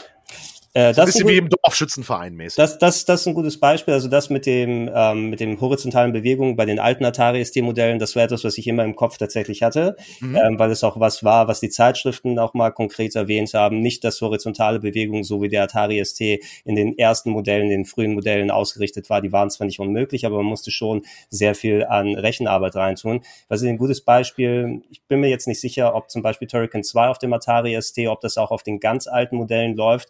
Ähm, ähm, aber das ist zum Beispiel für ein sehr gut laufendes Atari ST-Spiel, wobei man die Amiga-Fassung da immer noch natürlich bevorzugen muss und kann, ne, wegen der ganzen technischen Geschichten, wie das funktioniert. Und äh, dass später dann solche Modelle wie der SDE, der nachgeschoben wurden, mal diesen Malus aushebeln. Mir geht's da sehr ähnlich. Ich bin ja auch eh in einem Commodore-Umfeld gewesen, also C64 mhm. von Amiga und das hatten dann auch meine äh, Kumpels und Kollegen dann hier drumherum. Also ich kannte auch keinen selber, der einen ST hatte, aber ähm, ich habe Das ist eine Geschichte, das kann ich auch noch kurz dran erinnern. Ich gehe noch mal auch gleich dann auf die ähm, ja, Chefsache da ein. Ähm, ich kann mich noch ganz lebhaft daran erinnern, wie ich mal für zwei oder drei Stunden in einem Kaufhaus hier in Hamburg-Altona, als noch so ein Karstadt, der, der existiert nicht mehr, äh, so ein Einkaufszentrum, wo er da drin war. Und ich kann mich erinnern, dass ich da an einem Astari ST saß, so ein Vorführgerät äh, in den 80ern und äh, mir da das Betriebssystem, quasi die Workbench sozusagen, das Windows von Atari, vom Atari ST angeguckt habe. Oh, da kann ich was anklicken, da kann ich einen Ordner aufmachen, ich kann da so Sachen reinschieben. Ich habe mhm. effektiv nichts gemacht, außer zwei, drei Stunden das Betriebssystem mir da angucken. Das ist, das ist meine längste klassische Erfahrung mit dem Atari ST und deshalb habe ich das immer so ein bisschen im Hinterkopf. Aber ja, das, das mit diesen ganzen, das war tatsächlich noch sehr, sehr rechercheintensiv, vor allem weil es so eine Geschichte ist, dass äh, Jack Tramiel, der damalige Commodore-Chef, äh, in den 80ern bei Commodore ausgestiegen ist, nach dem Erfolg des C64 und tatsächlich die Reste von Atari aufgekauft hat, die kurz davor waren von Warner Communications, die den Laden damals besaßen, ja, der große Videospiel-Crash, rentiert sich nicht alles, alles nicht mehr. Wir verkaufen die ähm, äh, Videospiel- und die Computerabteilung und oh, wie passend der ehemalige Commodore-Chef, der aus seinem alten Laden jetzt ausgestiegen ist, mit nach Schwierigkeiten mit dem Hauptaktionär, ähm, versucht äh, seinem alten Verein sowas äh, nochmal reinzudrücken und kauft Atari und äh, holt dann noch tatsächlich Leute dazu, die bei Commodore an dem ja, das, was eigentlich der Amiga-Härte werden sollen, der neue 16-Bit-Computer holte mit zu sich zu Atari. Und äh, in, wenn die Geschichte ein bisschen anders abgelaufen wäre, wäre wahrscheinlich es vielleicht der Commodore ST gewesen, nennen wir es mal so. Mhm. Also das waren Sachen, wo ich tatsächlich auch noch mal äh, mir viele verschiedene Artikel durchgelesen habe, Bücher noch mal gewälzt habe. Es gibt auch ein paar sehr schöne Reportagen im Internet, aber da natürlich auch noch mal gucken, was sind die Quellenangaben, noch mal gegenchecken. Und vor allem, weil eine Geschichte dann auch, da ich auch einen Artikel über Commodore drin habe, eine Geschichte aus zwei Perspektiven Perspektiven erzählen, aber sich nicht zu sehr doppeln da, da drin. Mhm. Ne? Weil am Anfang mhm. klang das auch, okay, wenn ich da das Fass aufmache, vielleicht liest ja jemand den Commodore-Artikel zuerst als den anderen. Und ich habe versucht, die Infos so ein bisschen zu verteilen, weil die beiden Perspektiven waren eigentlich ganz wichtig. Du hast jetzt eben schon von äh, einer Lektorin gesprochen, mhm. mit der du da natürlich eng zusammengearbeitet hast. Ähm, sag doch nochmal, äh, wie, wie die Zusammenarbeit konkret war, wie, wie wichtig das ist, dass wir als Nerds und, und, und Fachexperten auch vielleicht nochmal so eingenordet werden von jemandem, der nicht so nah dran ist. Und dann würde mich auch noch interessieren, was ganz augenscheinlich ist bei deinem Buch, ist das großartige Design und das Layout, ähm, was auch also sehr anspricht und einfach äh, auch, auch alles, alles nochmal sehr viel anschaulicher macht. Ähm, ähm, wie bist du denn an die Grafikerin oder den Grafiker gekommen ähm, und, und wie eng war diese Zusammenarbeit? Mhm. Ähm, das war auch ein Anliegen von mir, als wir zuerst zu Beginn über das Buch, also Ende 2020 gesprochen haben damals. Ähm, mir war wichtig das Layout auf jeden Fall, weil ich bin Layout-technisch nicht wirklich groß bewandert. Ähm, ich habe hier das Schreiben tatsächlich so ein bisschen angegangen, als wenn ich Artikel für Computer- oder Videospielzeitschriften geschrieben habe. Also ich habe das nicht zu lange gemacht, aber ein paar Jahre lang mal äh, freiberuflich hier dann Texte geschrieben geschrieben. Mhm. Und dann war es häufig so, dass natürlich, wenn man einmal sich mit dem Chefredakteur geeinigt hat, okay, so sieht das textlich aus mit den Artikeln, da wird nochmal drüber gegangen, ist tatsächlich auch nicht so viel anders, als wie es mit der Lektorin dann gewesen ist, wobei ich dann da Feedback bekommen habe. Ich habe meinen Artikel abgegeben, dann gab es hier einmal Anmerkungen, oh, ähm, verstehe ich das richtig, äh, grammatikalisch zum Beispiel, ähm, was natürlich auch nochmal ist, so hier von wegen, ähm, äh, ich denke immer, meine Kommasetzung ist nicht schlecht, aber natürlich nicht perfekt. Das muss natürlich auch nochmal durchgeschaut werden. Aber wo dann auch gesagt wird, hey, ist es wichtig, diesen Satz drin zu haben? Trägt er die Geschichte? Und wo ich dann nochmal drüber nachdenke, okay, habe ich den jetzt nur reingeworfen, weil es eine wichtige Info ist, aber die nicht wirklich informativ genug ist, um den Artikel quasi besser zu machen? Wo ich dann eher sage, mache ich das da knapper und mache ich einen anderen Absatz größer? Da gab es immer so ein Hin und Her mit meiner Lektorin. Aber im Großen und Ganzen ähm, ähm, konnte ich auch gut verargumentieren, warum ich wo was drin haben wollte. Ähm, letzten Endes hat es übrigens ähm, dann dazu geführt, ähm, ich äh, hatte das Buch fertig geschrieben, und dann war ich ungefähr ein Viertel zu lang für die ganzen Textzeichen, die dann drin sein sollen. Und ich habe das Buch innerhalb von zwei Wochen neu geschrieben, in Anführungsstrichen. Also ich bin an jeden Artikel rangegangen und mit meiner Erfahrung, die ich nach dann sechs, sieben, acht Monaten Artikel schreiben für das Buch, bis ich meine Stimme gefunden habe und den Duktus und der Absprache, wie soll es funktionieren kann, habe ich mich nochmal hingesetzt und quasi die Artikel nochmal neu geschrieben. Habe oh, ich geschaut, nein. okay, also neu geschrieben in der Hinsicht, wo kann ich was dampfen? Gefällt mir eine Formulierung nochmal besser? Der Atari-Artikel, ich muss mal schauen, ich habe irgendwo hier nochmal notiert, was meine Zeichenzahl da anging. Da hieß es immer, wie viel maximal Zeichen kann ich haben, damit auch ich äh, Bilder für das Layout äh, drin mhm. haben kann, damit es nicht eine Textwüste wird, weil da hatte ich auch keinen Bock drauf. Es soll ja zumindest auch ein bisschen visuell noch was dabei sein. Ähm, ich konnte bestimmt da mehrere tausend Zeichen jeweils pro Artikel rausnehmen und war dann am Ende auch tatsächlich zufriedener, weil wenn ich den, den Atari-Artikel hatte ich im Januar geschrieben, weiß ich noch, ähm, so recht langwierig über mehrere Tage. Und als es dann hieß, okay, wo könnte ich vielleicht nochmal was knackiger machen, wo könnte ich noch was knappen, da waren etliche Monate vergangen, wo ich andere Artikel geschrieben habe und natürlich mehr Gewöhnung wie sowas funktionieren kann, äh, mit dem Feedback, was zurückgekommen ist. Und dann konnte ich da beispielsweise angenehm drei bis viertausend Zeichen rausnehmen am Ende. Das war jetzt auch kein Prozess, dass ich da mehrere Tage dran saß, sondern äh, zwei, drei Stunden, okay, ich fange da an, den Satz nehme ich mit, den mache ich mal anders, oh, die packe ich zusammen, da kann ich vielleicht einen Bandwurmsatz entwirren und äh, konnte das dann so runterdampfen, war tatsächlich am Ende auch zufriedener mit dem, was am Ende drin ist. Und es tut dem Buch und dem Lesefluss auch gut, wenn du jetzt kein Thema hast, was über 20 Seiten dann drumherum geht. Ja, das ist das Angenehme. Es ist die, die Kurzweiligkeit des Buchs, dass die Artikel mhm. oder die, die einzelnen äh, Buchstaben äh, wirklich, äh, äh, das kann man, kann man, kann man gut lesen. Und das, das ist wirklich mich. sehr schön und angenehm beschrieben. Mhm. Was mir vor allen Dingen am Layout auffällt, es ist ja quasi quadratisch. Mhm. Das ist ja das moderne Social Media Format. Ne? Ist ja alles, alles viereckig nur noch bei äh, Insta Stories etc. pp. Hat damit aber nichts zu tun, oder? Äh, nein, damit, damit nicht. Es ist tatsächlich, das Format hängt davon ab, weil ähm, die Kollegen bei Lappan, ähm, äh, die haben mir ein vergleichbares Projekt, also vergleichbar in Anführungsstrichen in die Hände gedrückt vorher, hey, das sind so Formate von Büchern, äh, in die wir uns das vorstellen können, wenn du dann eins machst. Und es war tatsächlich auch also die gleiche Größe mit geringerer Seitenanzahl. Es war ein äh, Schläferts Cocktailbuch. Ah, okay. Interessanterweise. Also Schläferts natürlich die Sendung, wo sich ähm, ja. Oliver Kalkofe und äh, Kollege Welke dann ähm, sich über Filme lustig machen, was übrigens auch ein großes Hobby von mir ist. Also da gibt es ja mhm. solche Sendungen wie Mystery Science Theater, die das ganz groß gemacht haben. Da haben ja äh, Kalkofe und Welke auch die Synchro früher dazu gemacht, äh, wo dann immer lustige Synchros drüber sind und auch was, was äh, Kollege Kretschmer und ich bei Spiele mit Bart mit Videospielen machen, ähm, wenn wir da unsere Phantasmagorias und Gabriel mhm. Knights und so weiter spielen. Oh ja. ähm, eh ganz groß gewesen. Und ähm, die hatten tatsächlich über Lappan ein Buch herausgebracht, wo es dann ähm, eine Sammlung von Cocktails gewesen ist, die angelehnt waren an schlechte Filme, die die geguckt haben. Ja. Ich habe jetzt das Beispiel nicht im Kopf, aber dann, was weiß ich, da gab es den Chuck Norris Aperitif und dann ein Rezept oder sowas. Äh, und das war das Format, ähm, was man mir gezeigt hat. Ähm, und okay, den Inhalt werde ich zwar nicht so machen, aber kann ich mir vorstellen, es, es liegt gut in der Hand. Ne? Ähm, ist natürlich ein bisschen was anderes, als wenn du jetzt so ein großes DIN A4-Buch hast, äh, vor allem was die Menge des Textes angeht und wie groß und klein die Bilder sind. Ähm, aber letzten Endes ähm, gab es hier kein großes Gespräch, ob es irgendwie ein anderes Format sein soll. Und ich habe mich einfach daran orientiert. Wenn ich jetzt, äh, es würde keinen Unterschied machen gegenüber dem Text, den ich schreibe, weil ähm, wenn du jetzt acht DIN A4 Seiten oder zehn von diesem kleineren Format hast, gehupft wie gesprungen. Ne? Ja. Andreas, du hast das Buch nicht vor dir liegen, ne? Nein, genau. Deswegen, deswegen stelle ich dir mal eine Frage. Ähm, was glaubst du, Buchstabe F in einem ABC über Computerspiele, was glaubst du ist in diesem Buch der Buchstabe F? Ja, also wenn es äh, um Retro-Konsolen geht, dann wäre das äh, vielleicht die, äh, die Fairchild Channel F. Ähm, äh, was was gibt's für Alternativen? Also es ist ja das ABC der Computerspiele. Es geht ja nicht nur um Retro-Konsolen. Was könnte noch nein, bei nein, Buchstabe F sein? Ja, ja, naja, wie gesagt, retrotechnisch fällt mir Fairchild ein. Das war ja in Deutschland die Saba Videoplay äh, eben als Lizenzkonsole. Ähm, und ich glaube, zweite Generation Videospiele. Ansonsten zu, äh, zu F, äh, man könnte was über, über Forza sagen, die äh, tolle äh, Xbox äh, äh, Rennspielserie. Ähm, was gibt's noch? Final Fantasy würde mir zum Final, Beispiel noch einfallen. Das ist ja sogar Doppel-F, genau, ja, finde ich so, auch gut. Und ja.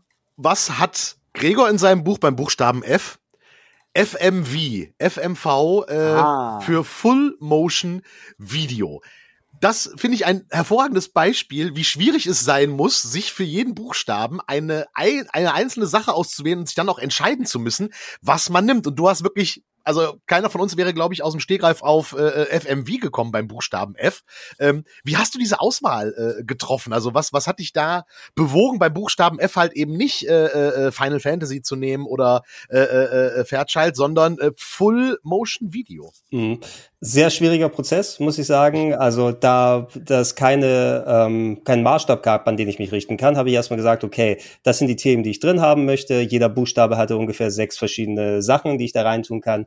Unter anderem Final Fantasy Fairchild hatte ich auch tatsächlich mal in Betracht gezogen, wobei am Ende so, wie ich das runtergedampft habe, war mehr so ein Prozess. Ich kann nicht jedes Thema, also das Fass mal aufmachen und dann dem die einen Platz bieten, den es eigentlich nötig hätte. Aber das Fairchild kommt dann zum Beispiel beispielsweise eine Geschichte von Atari 2600 vor, als Konsole, die vorher rausgekommen ist. Und zumindest wenn es mal thematisiert wird oder mit dem Screenshot gezeigt wird, hat es ja auch immer dann noch Möglichkeit, in einem Nachfolgeprojekt nochmal spezieller dann ranzukommen. Und ähm, was ich auch vermeiden wollte, tatsächlich Final Fantasy und sowas, das ist ja mein Spezialgebiet als Japano-Rollenspiel-Fan und mhm. jemand, der eben seit 25 Jahren drüber im Internet schreibt und Artikel macht und alles drum und dran. Ich wollte nicht, dass die Leute dann sagen, oh, kommt Gregor wieder mit seinen Japano-Rollenspielen da an.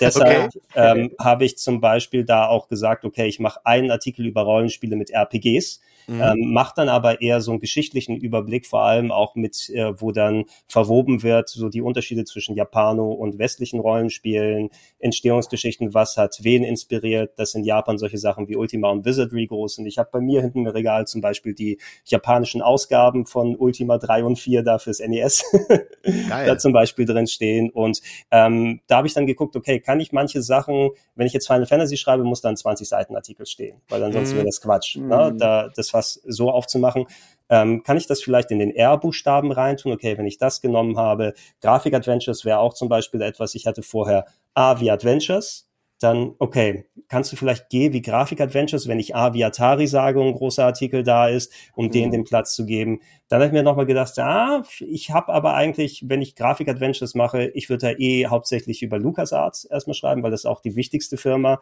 meines Erachtens ist, wobei natürlich Sierra super wichtig und alles Sierra. Sierra. Alles natürlich sehr, sehr wichtig. ja, aber ich wollte lieber dann zum Beispiel LucasArts entsprechend den Platz geben und habe das dann nochmal aufgeteilt in die japanische Art der Adventures mit V wie Visual Novel. Dann hatte ich einen Buchstaben, den ich in V nehmen kann. Es war so, so ein Geben und Nehmen und schauen, was kann ich wie, wo verteilen, dass ich möglichst breit dann Sachen abdecke, dass es nicht nur äh, Computer-Hardware, nicht nur Konsolen sind, mal ist auch ein Spiel, was entsprechend gefeatured wird, mal ist es ein Genre, wo ich ein bisschen breiter schreiben kann. Und so wurden nach und nach Sachen gestrichen, sind in andere Artikel mit übergegangen, dass okay. äh, nach, nach Möglichkeit ähm, Sachen da sind, ähm, die dann äh, möglichst ein breites Spektrum eben abdecken. Und bei den Adventures ist eben auch gewesen, okay, F wie FMV, das passt natürlich. Ne? Ähm, andere Gedanken waren da zum Beispiel was über Factor 5 zu machen. Das behalte oh, ich ja. mir dann äh, auch nochmal vor, wenn ich äh, irgendwann ein neues Projekt oder so angehe. Dann kann man nämlich auch schön mal da über Talion oder andere deutsche Entwickler dann dabei mhm. mal quatschen. Ähm, äh, und äh, ja, ich habe bis zum Ende habe ich, äh, also auch wo ich das Buch neu geschrieben habe, ich, ich hatte ein paar Handvoll Artikel fertig, mit denen ich auch zufrieden gewesen bin, die aber dann nicht im Buch gelandet sind. Zum Beispiel fand ich die Geschichte von NBA Jam ganz spannend, äh, wie das damals mit den Automaten entstanden ist und dass Shaquille O'Neal sich selber so einen Automaten immer hat mitnehmen lassen zu Auswärtsspielen, dass eine Spedition den extra rankarren musste für den. Ähm, solche Geschichten und Anekdoten drin, alles schöne Artikel, ähm, die ich letzten Endes, wo ich gesagt habe, ah, ich habe aber schon was Vergleichbares und ich kann bei N lebe ich, ja. rede ich lieber über Nintendo ähm, und ich glaube, habe ich sogar, habe ich Envy? N ist, N ist Nintendo, ja. N ist Nintendo, aber ich wollte auch was über das Neo Geo drin haben ja, und nicht komplett darauf verzichten. Oh, auch eine Entscheidung. Ich hatte vorher überall Artikel für jede einzelne Konsole und jeden Computer drin. Sega ja. Mega Drive, Super Nintendo, Nintendo GameCube und sowas. Und dann habe ich mich entschieden, okay, Sega und Nintendo sind aber so wichtig und geschichtlich relevant, da mache ich hier N wie Nintendo und S wie Sega ja. draus und äh, habe dann die Entscheidung getroffen, ähm, den Buchstaben H für Handheld dann zu lassen und da eher mhm. so ein Multi-Artikel draus ja. zu machen, wo ich jedem Handheld zumindest eine eigene Seite bieten kann, auch wenn du über jedes natürlich mehrere Seiten machen kannst. Aber das war so Puzzlestücke, immer mal was nehmen, was da drauf tun und gucken, wie fühle ich mich mit dem Buch. Ähm, ja. was da drin ist. Und äh, letzten Endes, klar, es hätte auch wieder dann mehr drin sein können der, aber ich denke, es ist ein schöner Querschnitt, ne, wo mhm. nicht alles, alles drin steht. Wenn du ABC der Videospiele sagst, könntest du auch ein reines Lexikon haben, wo dann einfach nur ah, mhm. Atari, Firma aus den USA, bla bla und so weiter da drin steht. Rockhaus quasi. Ja. Genau, aber das war nicht meine Absicht. Für mich war es einfach nur der Rahmen, ein möglichst mhm. breites Spektrum abzubilden und ähm, Erfahrungswerte kann ich ja immer mitnehmen, wenn ich dann mal ein neues Projekt mache, wie ich dann vielleicht die Verteilung oder die Artikelgröße dann mache. Oder halt das ABC der Videospiele 2 dann. Äh, ja, vielleicht genau. Weil es gibt ja noch genug andere Buchstaben, die du nicht gefüllt hast. Aber das, das heißt, ich höre daraus, also wenn, wenn ich irgendwann mal jemanden brauche, der ein Synonym für mich hat oder der mir bei Stadt, Land, Fluss äh, äh, hilft, äh, frage ich dich am besten, weil du bist da jetzt sehr bewandert in dem Ding. Gut. So, so, gut, so gut es geht. Das natürlich ja. dann, dann kommt natürlich die Prüfungsangst, wenn du mich dann aus dem Stegreif fragst, wird mir natürlich nichts einfallen. Gut, aber da, da, dann wäre jetzt die Frage an euch beide, könnt ihr darüber nachdenken, gibt es ein anderes Wort für Synonym? Sehr schön. Da ja. denke ich schon seit Jahren drüber nach und ich finde keine Lösung. Ist es, ist es Namensvetter? Boah, ja, na, na, na, Namensvetter nicht. Namensvetter ist ja eher, äh, äh, äh, ne, wenn, wenn, wenn äh, ich jetzt Ich weiß, wenn ne, zwei Leute das gleich haben, ja, ja, vielleicht muss man. Naja, gut, aber, Akronym, ist egal. Nee, Homonym, ne? Homonym ist das Homonym. dann. Homonym, das berühmte Teekesselchen. ich guck mal kurz in meinem Thesaurus nach. Ah, Thesaurus, ja. Jurassic, äh, äh, Jurassic World 2 ist jetzt raus. Genau, ne? genau. Thesaurus, ja. Thesaurus, ähm, Gregor, also ich du? sehe auch, achso, pardon, ja. pardon, pardon. Nein, Andreas, äh, bitte so schön. Paar, so ein paar Seiten sehe ich ja, äh, habe ich ja trotzdem gesehen von dem Buch, auch wenn ich es äh, nicht komplett gelesen habe. P zum Beispiel, der Buchstabe P ist die PC-Engine und eben nicht die PlayStation. Ähm, äh, guck, guck doch mal weiter, die PlayStation ist dahinter auch. Äh, es ist, es ist nicht nur ein Thema pro Buchstabe, sondern bei manchen Sachen wie P, da musste ich einfach mehrere machen. Ach, okay, da, ich sehe nur sozusagen den Anfang des Buchstaben P. Aha, und, aber ich bin ähm, jetzt verwirrt, weil PC Engine mhm. kommt vor Pac-Man. Es ist nicht alphabetisch sortiert. Ach so, bitte was? Das heißt, ABC ist nicht einfach. So. Als Germanist muss ich da höchst, höchst meinen Zeigefinger heben also und sagen, pfui. Es ist alphabetisch sortiert, es sei denn, grob. du bist bei, du, grob bei einem Buchstaben ja, äh, kreative Lizenz. Ja, also nee, Tobi, da bin ich jetzt auf äh, Gregors Seite, weil ähm, äh, wenn überhaupt jemand das, das, das Alphabet erfunden hat, dann sind das die Griechen und die Griechen dürfen es dann auch wieder äh, anders sortieren, wie sie wollen. Also, Gut, dann, dann, ähm, dann hätte ne? ich gerne eine Version Alphabet. dieses Buchs nach dem griechischen Alphabet sortiert. Das wird dann ein großer Spaß, glaube ich. Da oh ja, das sind, das sind, ja, wir haben zwei O's und drei I's in, dem, in unserem Alphabet. Mhm. Das, das heißt, ich kriege auf jeden Fall mehr unter. ja, ne? Ja, soll ich auch noch ein bisschen was zum Layout und zu den Bildern sagen? Oder ich hatte ich weiß ja, aber Andreas gefragt. wollte, glaube ich, eine Frage stellen, bevor ich mit meinem Quatsch wieder unterbrach. Nein, nein, nein, nein, nein, Quatsch ist gut, aber, aber zum Layout hatte ich ja schon äh, äh gefragt. Das interessiert mich natürlich auch äh, sehr, wie das, wie das äh, äh zustande gekommen ist. Genau, also ähm, da äh, ich habe neben meiner Lektorin, sie hat auch eine Layouterin, mit der sie dann ähm, längere Zeit zusammengearbeitet hat und wir hatten ein paar Meetings, wo wir uns dann darüber ausgelassen haben, hey, was ist in dem Format möglich, ähm, Bildmaterial und so weiter, was kriege ich da unter. Ich habe äh, natürlich, das war der andere Prozess dann, wo ich die Texte fertig hatte, die Bilder entsprechend äh, zu machen. Ähm, ich will natürlich am liebsten alles abbilden und große, schöne Screenshots haben und da, äh, um, um zu zeigen, okay, das Spiel darüber wurde geredet, so funktioniert das und so weiter. Und ähm, dadurch, dass ich äh, natürlich hier mein ganzes Equipment habe, um meine Videos zu erstellen und für Zeitschriftenartikel und alles, ich habe die Erfahrung im Screenshot machen drin, ähm, war es so, okay, jetzt setze ich mich ran und mache dir die ganzen Bildmaterialien. Ne? Erstmal, okay, habe ich die alte Konsole noch, ähm, kann ich ähm, auf Collections zurückgreifen. Sehr hilfreich war es, dass es bei Good Old Games ein Sale von den Ultima-Spielen gegeben hat, dass ich mir die nochmal in einer PC-Fassung holen kann, um die Sachen zu machen. Und ähm, ich habe mich mit der Layouterin dann mal hingesetzt und die hat mir so bei Probeweise, ich habe einen Artikel gemacht, hier ist mal das Bildmaterial, was ich dir gebe und ähm, wie würdest du das denn verbauen? Und ich krieg's zurück, mache ein paar Anmerkungen. Oh, ich finde auf der einen Seite ist so eine Text-Bildschere, da sind Sachen abgebildet, die eigentlich im, äh, in zwei Seiten das vorkommen. Und ich fände es gut, wenn man da ein bisschen was vorzieht. Oh, jetzt haben wir sehr viele Screenshots da. So das war auch so ein Prozess, wo wir uns erstmal darauf ähm, eichen mussten, wie sieht so eine Seite aus. Natürlich auch durch das ähm, den Lexikon-Charakter, ähm, dass Artikel immer links anfangen also nicht, dass du dann zwischendurch hast, weil du auch den großen Buchstaben hast und den Titel und so weiter, dass du nicht sagen kannst, oh, ein Artikel ist mal eine ungerade Seitenzahl lang, mhm. weil dann müsste er etwas dann auf der anderen Seite anfangen, damit er die Gleichmäßigkeit behalten wird. Aber was ich gemerkt habe, nicht nur beim Erstellen und Machen der Bilder, ich war dann auch sehr übereifrig und habe dann auch geschaut, okay, wenn ich über Atari, ähm, dann spreche ich, würde auch gerne sowas wie Indie 500 da drin haben oder Superman, was erwähnt wurde, aber ähm, dann habe ich gar keinen Platz mehr, um andere Sachen zu zeigen und ich musste dann runterdampfen und schauen, vielleicht nehme ich nur repräsentativ zwei, drei Screenshots. Ich würde gerne noch mal so einen Kasten haben, wo noch mal E.T. beim Atari-Artikel noch mal herausgesondert wird, weil da könnte man auch vielleicht mit dem Cover noch mal arbeiten. Oh, Farbabwechslung ich bin auch so ein komischer Farbenmensch bei solchen Geschichten, war mir mhm. auch sehr wichtig, dass ich schaue. Auf der einen Seite habe ich schon einen roten Screenshot, von dem anderen Spiel wäre vielleicht ein grüner ganz gut. okay, mein ja? Gott. Ja, und dann kann man das überhaupt in Anführungsstrichen lesen, was auf diesen Bildern zu sehen ist, weil die Größe ist natürlich auch was. Etwas, das ich potenziell vielleicht bei dem nächsten Projekt anders machen würde, wäre, ein paar der Sachen sind dann doch vergleichsweise klein in dem Format des Buches drin.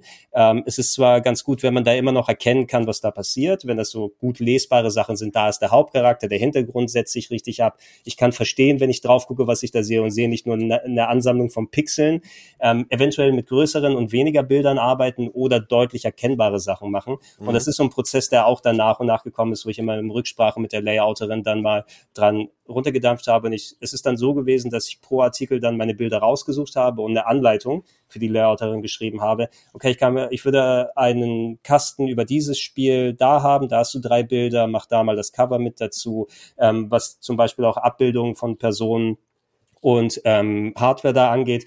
Das ganz Praktische ist, es ist sehr viel beispielsweise im Public Domain Bereich. Da gibt es den ähm, ähm, Kollegen äh, Evan Amos, heißt der. Und das, ihr habt wahrscheinlich seine Werke schon mal gesehen, weil in fast jedem Konsolenartikel bei Wikipedia sind dann diese schönen schrägen äh, Ansichten von den ähm, alten Geräten da oder Konsolen mhm. oder Computern. Das ist jemand, der hat ein Projekt seit vielen Jahren am Laufen, wo er beispielsweise dann ähm, diese ähm, Geräte sich holt und dann wirklich hochqualitative Fotos davon erstellt und ins Internet reinpackt und die nicht nur teilweise Public Domain macht, dass man sie also auch so für kommerzielle Produkte, Produkte benutzen kann, sondern auch über Creative Commons Lizenzen, also welche, wo man dann selbst für ähm, Produkte, die du dann auch verkaufen möchtest, mit Zitat natürlich, deshalb ist die Quellenliste auch entsprechend so lang, dass man, wenn man angibt, von wem das gemacht ist, du die Sachen dann kommerziell verwenden kannst, wie auch, oh, gibt's jemand, der so ein kommerziell frei verfügbares ähm, Bild von Nolan Bushnell gemacht hat, damit ich das äh, da bei Atari reinmachen kann und so, dass es dann eine Symbiose wird aus, was kann ich abbilden, gibt's dafür gute Sachen, äh, was muss ich selber stellen, was kann ich selber scannen und so weiter, ähm, dass dann nach und nach quasi der, der Look des Buchs entstanden ist, so wie der ist. Mhm. Und ähm, ja, äh, mir war es, ich habe es eingangs erwähnt, wichtig, dass es eben keine Textwüste wird. Ähm, ich hätte noch viel, viel mehr an Bild Bildmaterial drin haben können, aber ich glaube, so ist eigentlich eine ganz gute Mischung, dass du nicht nur das Gefühl hast, du hast nur Text oder nur ein Bildbuch. Ja, toll.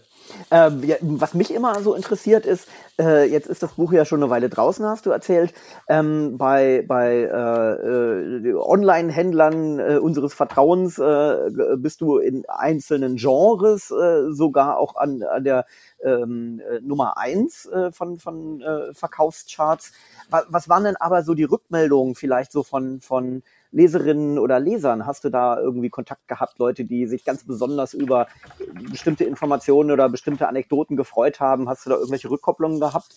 Oder ähm, dem Druckfehler aufgefallen ist. Ja, genau, genau. Ja, das wäre das wär ich dann gewesen als alter Grammar-Nazi. Ja, mir sind selber auch Druckfehler aufgefallen tatsächlich. Also Sachen, es gab mehrere Schichten, also mehrere ähm, quasi hin und her äh, Geschichten im Vorfeld, wo dann einmal grammatikalische Sachen überprüft wurden, aber auch ähm, was in der ersten Auflage zum Beispiel drin gelandet ist, ist ein falsch abgedrucktes äh, Coverbild. Bei dem PlayStation-Artikel ähm, sind da eine Sammlung von äh, PlayStation äh, dann dabei, wo ich mal einen kleinen Farbtupfer reinmachen wollte. Und da ist beispielsweise leider das NES-Cover vom äh, Castlevania da reingerutscht. Ähm, da kann man es da einmal ein bisschen sehen in der ersten Auflage. Da sollte eigentlich Castlevania Symphony of the Night auf, von der PlayStation da drin sein, weil es ein schönes Cover ist und ich das da nochmal featuren wollte. Und das alles in diesen ganzen Abnahmefassungen und sowas eigentlich nicht gewesen ist. Aber ich habe dann rückverfolgen können, wo da der Fehler passiert ist in dem Bildmaterial, was ich geschickt habe. Ich habe das alles in verschiedene Ordner aufgeteilt, aber das NES-Cover von Castlevania, was im Castlevania-Artikel äh, vorgekommen ist, heißt castlevania.png und das mhm. Castlevania-Cover im PlayStation-Ordner heißt ah, Castlevania.png. Ach. Ja? Ja, und äh, wenn, wenn dann, also irgendwo im Prozess ist da wohl nochmal was durcheinander gegangen und dadurch ist dieser zum Beispiel ärgerliche Druckfehler dann äh, für mich reingekommen, weil nach so vielen Hin und Her habe ich gedacht, okay, haben wir wirklich alles au ausgemerzt? Es sollte es eigentlich sein und dann landet doch nochmal sowas drin. Aber es sind Erfahrungen, die ich äh, natürlich jetzt mitnehme und in der zweiten Auflage wird es auch korrigiert, als auch ähm, ich äh, merke natürlich immer noch, okay, trotz allem tausendfach Korrektur lesen, es sind trotzdem noch mal ein paar kleine Dreher irgendwo drin, die ich gerne auch ausmerzen ähm, würde. Aber wie sehr ärgert dich sowas? Also du hast dein erstes eigenes Buch geschrieben, machst es auf und Scheiße. und du weißt genau, es ist jetzt in der kompletten ersten Auflage halt so drin irgendwie. Äh, wie, wie sehr hat dich das geärgert? Oder bist du einer, der sagt so, ah, äh, äh, Shit happens. Äh, äh, also mich hätte sowas, ich hätte, ich hätte mich so, ich wäre hier einen Tag lang hätte ich die Bude zerlegt.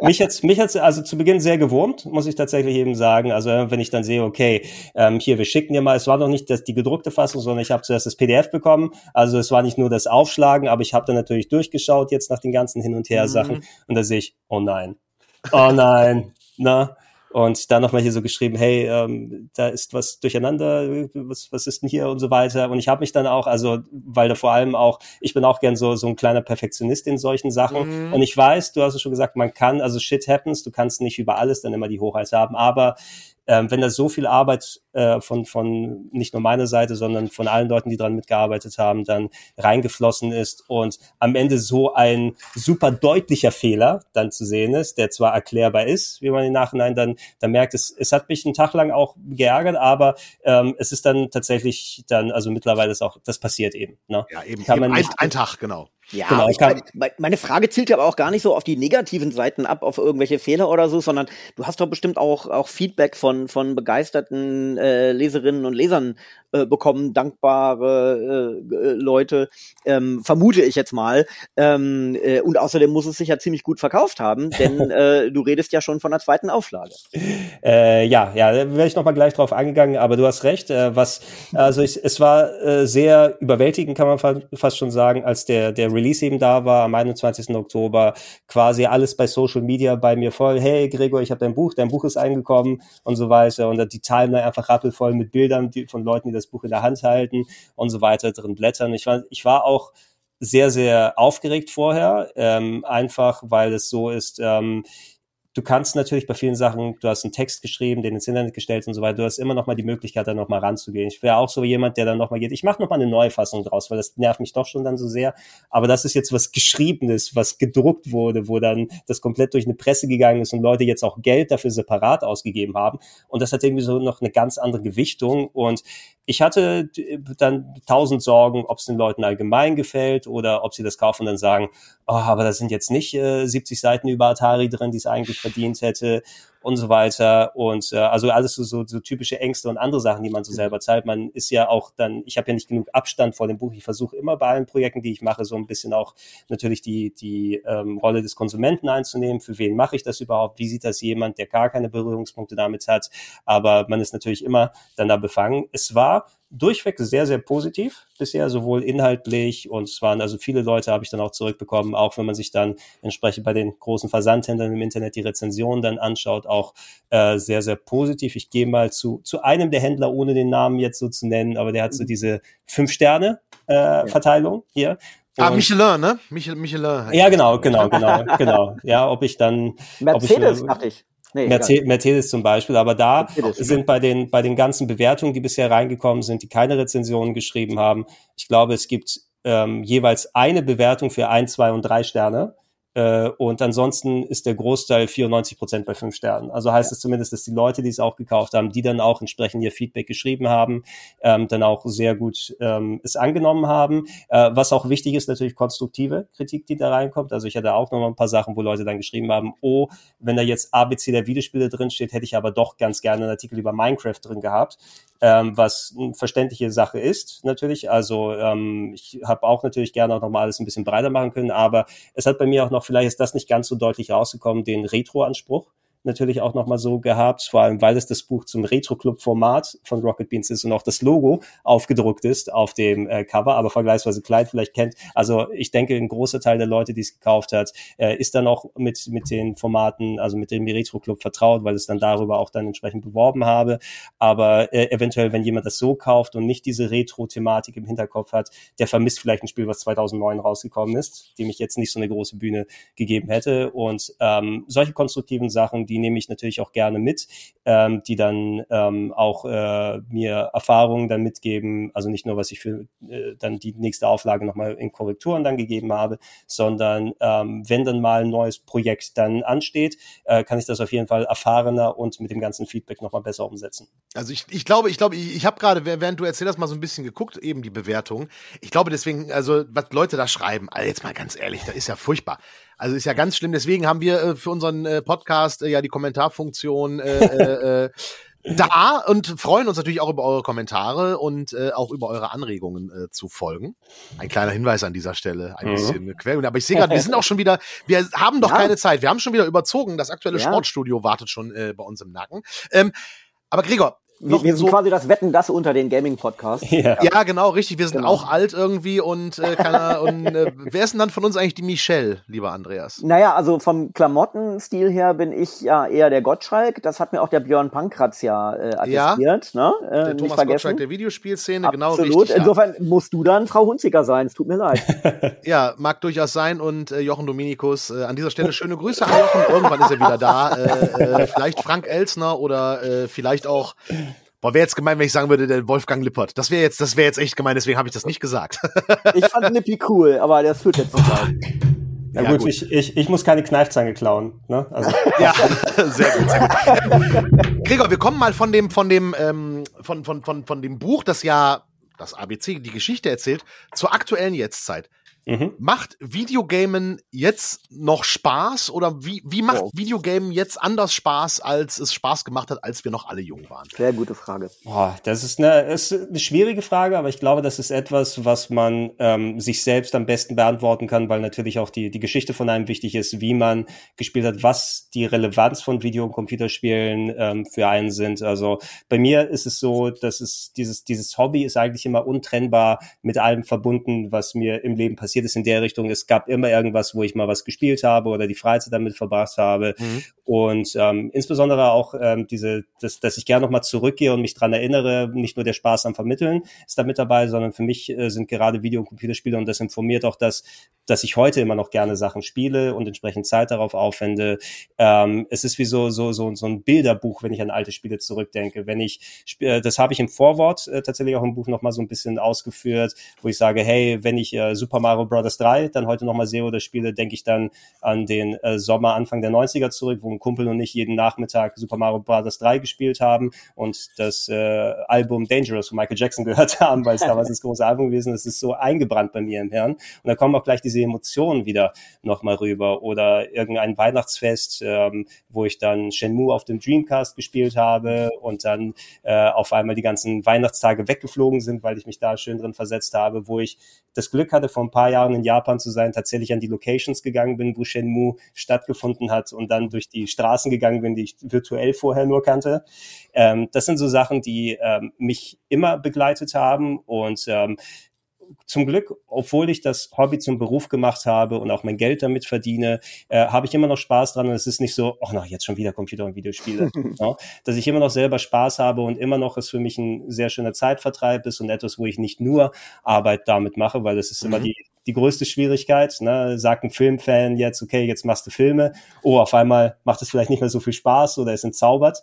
Dann solche Sachen und ich konnte mir das zum Glück äh, erhalten. Ich denke, auch, ähm, dass viele Leute aus unseren Altersklassen jetzt vor allem, weil durch Internet ähm, und ähm, Neuauflagen, Satare VCS haben wir vorhin besprochen, auch so ein bisschen die eigene Jugend nochmal zurückkommen kann, abseits von den ultramodernen Computerspielen, die nur auf einer 3090 richtig laufen und PlayStation 5 und Xbox Series X, dass man ein sehr, sehr breites Feld auch hat, was man heutzutage auch wiedererleben kann. Ähm, was war das für, wann war das vor ein paar Jahren, dass das NES Mini rausgekommen ist? Mhm. War auf einmal, oh, ich kann, ich kann dann für, für 60, 70 Euro meine komplette Kindheit hier nochmal nacherleben und so viele Leute nochmal diese Nostalgiewellen gehabt haben.